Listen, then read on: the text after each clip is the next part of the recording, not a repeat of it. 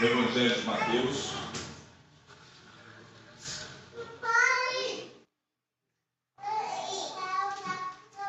Capítulo 11, versículo 28. 28.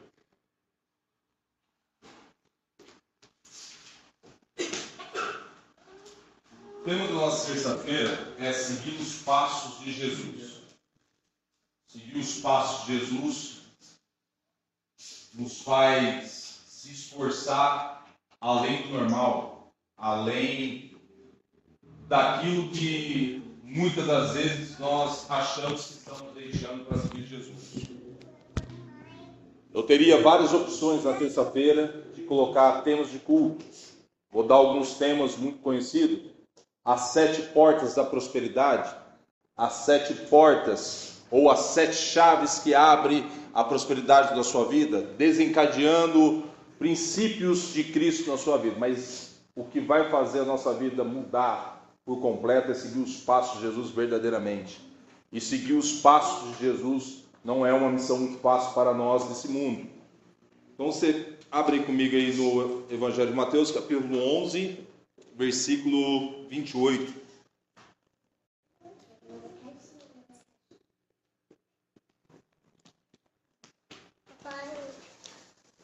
Você sente enquanto eu estiver falando.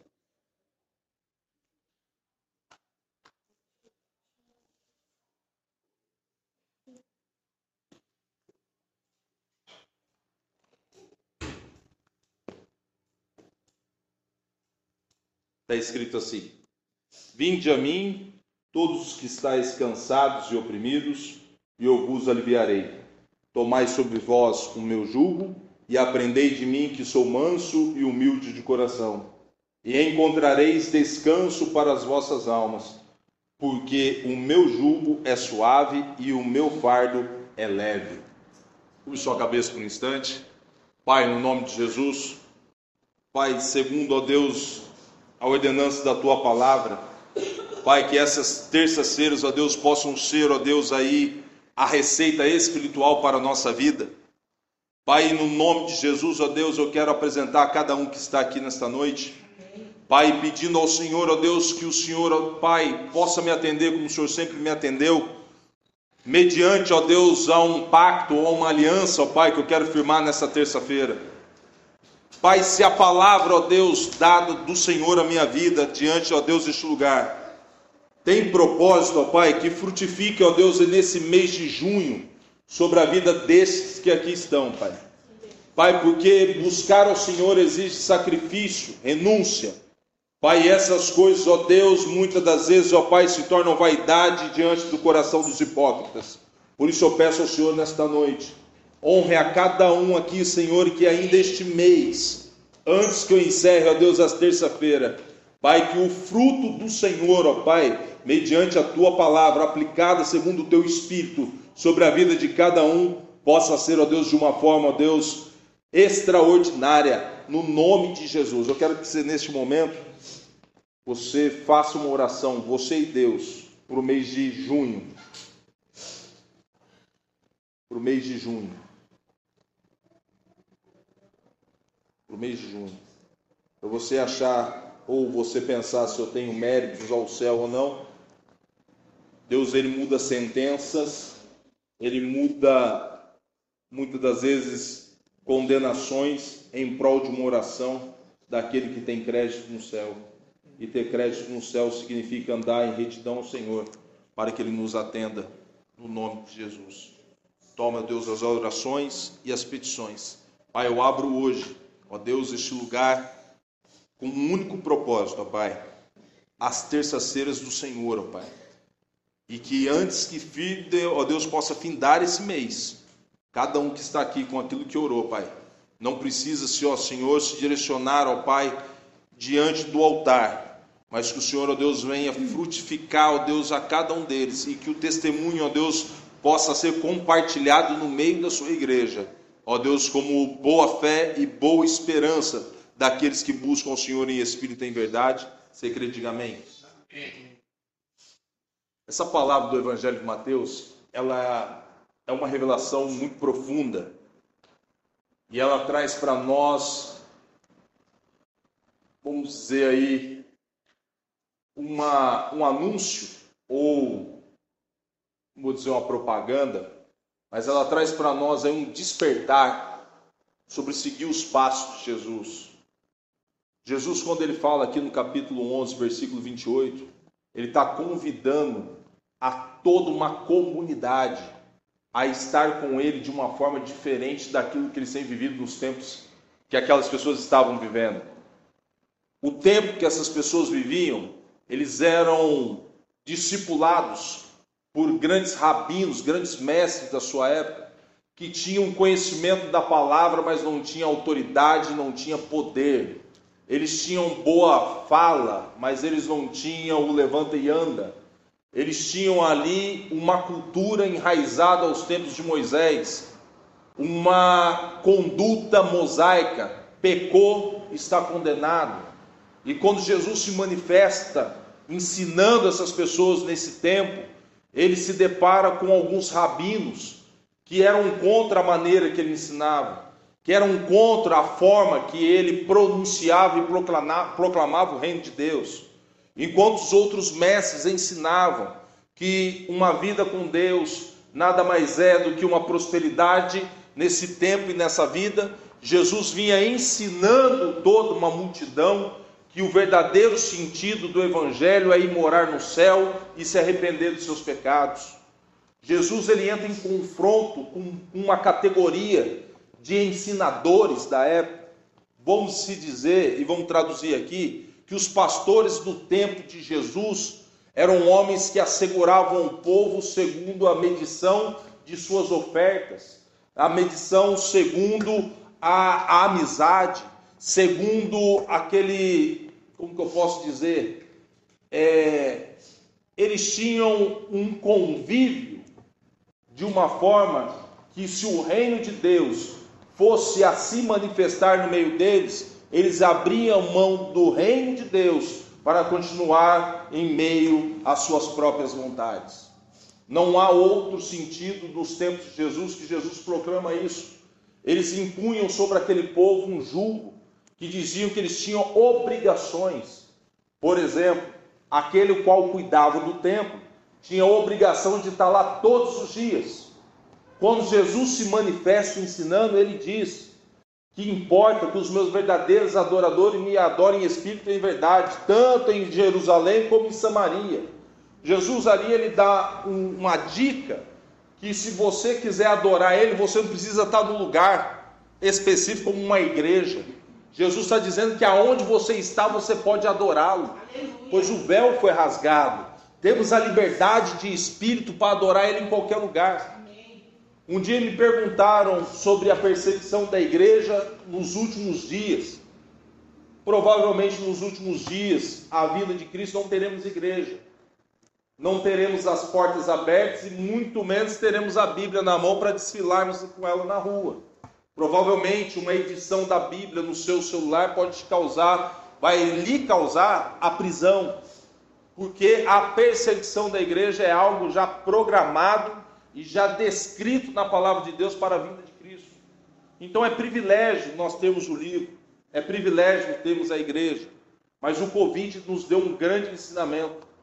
Na época do Covid, eu lembro que eu estava numa igreja lá na Zona Sul e muitas das pessoas que congregavam na igreja pararam de ir. E como eu sempre tive um jeito para lidar com as pessoas fora da igreja, de passar, conversar, eu comecei a encontrar com alguns. E uns diziam assim para mim assim, ô oh, cara, não está tendo culto, cara, fiquei fraco. Aí encontrava outro assim, nossa, cara, não consigo, cara, nossa, tô sem igreja, cara, nossa, minha vida está tão, tão assim. E eu, e eu comecei a ouvir aquelas pessoas que eram fervorosas dentro da igreja, nos cultos, pessoas que choravam ali, mas quando encontraram a porta da igreja fechada e, ter, e tendo que adorar a Deus em suas casas, elas desfaleceram na fé, na fé esfriaram. E aquilo para mim, eu comecei a olhar aquilo e falei assim, cara, imagine se eu dependesse da igreja. Passar 15 horas dentro de um carro, andando em tudo que é lugar, de manhã, tarde e noite, sem a Bíblia na mão, sem tempo para muitas vezes olhar para o salmo assim, Deus me ajuda, era tudo ali. Imagine se eu tivesse esquecido da voz que falou comigo. Mas a palavra de Deus, quando ela entra dentro de nós, ela vai dar efeito não aqui dentro, ela vai dar efeito lá fora. Ela vai fazer você se tornar uma grande árvore e gerar frutos. A expectativa da igreja hoje é buscar pessoas para darem resultados, pessoas boas em suas habilidades, em desenvolver atividades na igreja. Hoje a igreja se preocupa muito com resultados segundo a, a capacidade humana. Vou dar um exemplo. Um dia um pastor me atendeu e disse assim: Filho, eu tenho tanto interesse na sua vida que eu estou mais preocupado com você do que o resultado que você dá. Eu não tinha entendido a expressão dele. E um dia, orando com ele no monte, eu falei assim, pastor Alain, o que, o senhor quis dizer naquele dia quando o senhor disse, olha filho, as pessoas querem o resultado que você dá. O resultado que você dá é atrair pessoas, envolver pessoas. Você consegue andar em muitos ambientes. Mas a pergunta é, filho, se a sua alma não tiver sarada, que tipo de estrume de vaca você será? E essa expressão está na Bíblia. Apóstolo Paulo, em uma das suas pregações, atribui ao povo como estrume de vaca, para não usar uma palavra mais chula. Mas a expressão na Bíblia, tem algumas expressões aqui que proclamar diante da igreja o povo vai chamar de falta de educação, mas a raiz da palavra ela é dura, pois o evangelho ele não tem intenção de colocar curativos em nós. A intenção do evangelho é nos rasgar de cima a baixo para que a graça de Deus nos cure verdadeiramente, para nós não ficarmos dodói a qualquer momento, Qualquer coisinha nos ferimos, choramos e muitas das vezes ficamos distantes de Deus. O Evangelho, quando nos rasga de cima a baixo, ele nos dá uma maturidade para suportar muitas e muitas coisas, tanto da igreja como na vida, porque as duas coisas andam juntas. E aquele dia eu falei para o pastor assim, pastor Alain, mesmo assim eu queria saber, mas se eu estiver cuidando de 50 pessoas e o resultado estiver ali, ele diz assim: parabéns, filho. Resultados têm tempo de validade, tem hora para acabar. Uma hora as pessoas vão se cansar, uma hora a sua habilidade vai ficar envelhecida. Porém, se você trazer o fruto de Cristo dentro das pessoas, vai durar para sempre. Aquelas pessoas, por onde elas passarem, elas vão dizer sobre o fruto de Cristo na vida delas. E o fruto de Cristo na vida delas vai ser expressado dizendo: aprendi com fulano de tal. O seu nome vai chegar em lugares que você não vai pisar. Pessoas te conhecerão sem te ver. E é esse é o meu trabalho. Cuidar de você, filho. E cuidar de você não é fácil. Porque você dá trabalho. Você tem algo dentro de você que o mundo das trevas não quer te soltar, quer te prender de alguma forma. E assim é a nossa vida. Tudo aquilo que nós temos e aquilo que somos, para os homens são resultados, mas para Deus são frutos que vão gerar em outras pessoas. A maior terra de pregação, a maior terra, são as pessoas, são nossos semelhantes. E Jesus, quando ele faz esse chamado, Jesus está dizendo assim: ó, a partir de hoje, vocês não vão andar segundo a lei de Moisés. A partir de hoje, vocês não precisam guardar só o sábado. A partir de hoje vocês vão aprender a guardar todos os dias, pois todos os dias é do Senhor. É isso que Jesus está ensinando. E aqueles mestres daquela época começaram a ficar indagados com Jesus. O que, que, que, que ele está querendo dizer com tudo isso? A religião, a religião, ela é um jugo pesado que gera em nós feridas que nos faz afastar de Deus. Vou dar um exemplo. Vou dar um exemplo de obreiro. Se, por exemplo, o obreiro júnior, ele não tiver amor à obra de estar à porta nos dias daqui da igreja, vai chegar um dia que ele vai falar assim: pô, que saco, hein? Eu não estou bem hoje, mas eu tenho que ir para a igreja. Eu tenho que ir, né? Se eu não for, isso é religiosidade. Não estou dizendo que acontece na vida dele, que ele é bem maduro para essa palavra. Mas, por exemplo, ele está lá na casa dele, o dia não foi dos melhores no trabalho, mas ele está de serviço na obra de Deus. Mesmo assim, ele olha, Senhor, meu dia não foi fácil, mas a minha ida até lá é a prova que eu preciso do Senhor cada vez mais. Então, são essas questões que devemos ter em nós como um dos passos para seguir a Jesus. ter o estilo de vida de Jesus, rompendo a religiosidade, para que o reino se manifeste em nós. Princípios de religiosidade que muitas vezes acontece. Vamos orar a Deus, vamos buscar uma causa, e muitas vezes a nossa causa é só momentânea. E sendo que buscamos resultados de uma forma religiosa, resultados eles podem até acontecer pela persistência que nós vamos orar. Porém, os frutos verdadeiros, eles vão gerar no coração de Deus. Porque se houver uma oração sua pela religião e não acontecer, você se revolta com Deus. Mas se você orar segundo o Espírito Santo, segundo os princípios de Jesus, você vai entender que tudo há um tempo determinado, há coisas determinadas debaixo do sol para acontecer no seu tempo e na sua hora certa. Você não vai ficar entristecido, pelo contrário, isso vai fortalecer a sua fé a persistir na oração verdadeira. É isso que Jesus está dando aí o anúncio para aquela multidão daquela época. Os homens daquela época não aceitavam a forma que Jesus pregava, porque Jesus pregava para ovelhas, para ovelhas serem leões depois. Esses homens, eles pregavam aquela multidão como gado. Então eles marcavam o povo pela religiosidade para segurar o povo perante eles. Eu até há uns dois dias atrás, eu falando com dois pastores, eu disse assim: dá até tema de pregação, o que nós somos pastores de verdade. Ou somos pastores mesmo de um reino, ou somos fazendeiros, cuidadores de gado. Será que nós cuidamos do povo de Deus para que eles possam romper as barreiras lá fora e proclamar o evangelho? Ou somos fazendeiros que queremos cercar o povo do lado nosso, engordar e depois sacrificar eles? O que nós somos? E aqueles pastores falam assim: rapaz, você está fiado hoje, hein? Não é verdade. A oração que nós temos que fazer. Que tipo de líderes nós temos sido? Quais são as lideranças expressadas dentro de nós? Somos várias características dentro de uma pessoa só. Conseguimos ensinar, profetizar, evangelizar. Conseguimos fazer N coisas dos cinco ministérios. E Jesus ele está indagando aquele povo a fazer esse convite. Vocês acham que naquele dia vieram muita gente ao lado de Jesus? O povo só entendeu a mensagem quando Jesus disse assim: Vinde a mim porque eu tenho um, leve, um fardo suave. O meu jugo é leve. Ele teve que usar a expressão dos religiosos. Eu não estou, eu estou agora pedindo esse julgamento que está sobre os seus ombros para você receber o meu jugo agora. E o meu jugo é um fardo leve e suave. As bênçãos do Senhor não acarreta dores, ela traz paz para nós ela flui dentro de nós, através de nós. Essa é a mensagem que Jesus está dando. Então, se eu pudesse hoje colocar, nomear essa terça-feira, eu colocaria assim: entendendo o chamado para andar com Jesus. Andar com Jesus, quando aqueles homens saíram, eles renunciaram muitas coisas.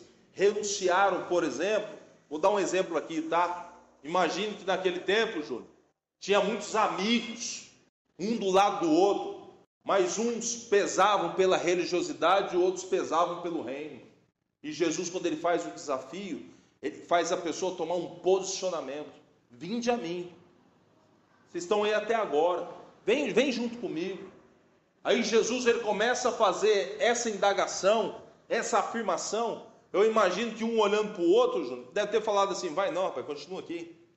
Você gosta de entrar aí pela fé, pelo Espírito, esse reino lá. Vamos viver pelas coisas que nós possamos ver. Como que você vai ser próspero se você, é, você não tem nada? Como você vai dirigir um carro se você não tem? Eu imagino eles tentando prender a esse mundo, que é isso que a religião faz. A religião ela te prende nessa realidade para você não poder viver com fé e fé verdadeiramente em Cristo. Eu imagino que naquele tempo o véu foi rasgado de tal forma no meio daquela multidão, Vitor, que eu imagino que as pessoas disseram assim: eu vou dar crédito a essa mensagem.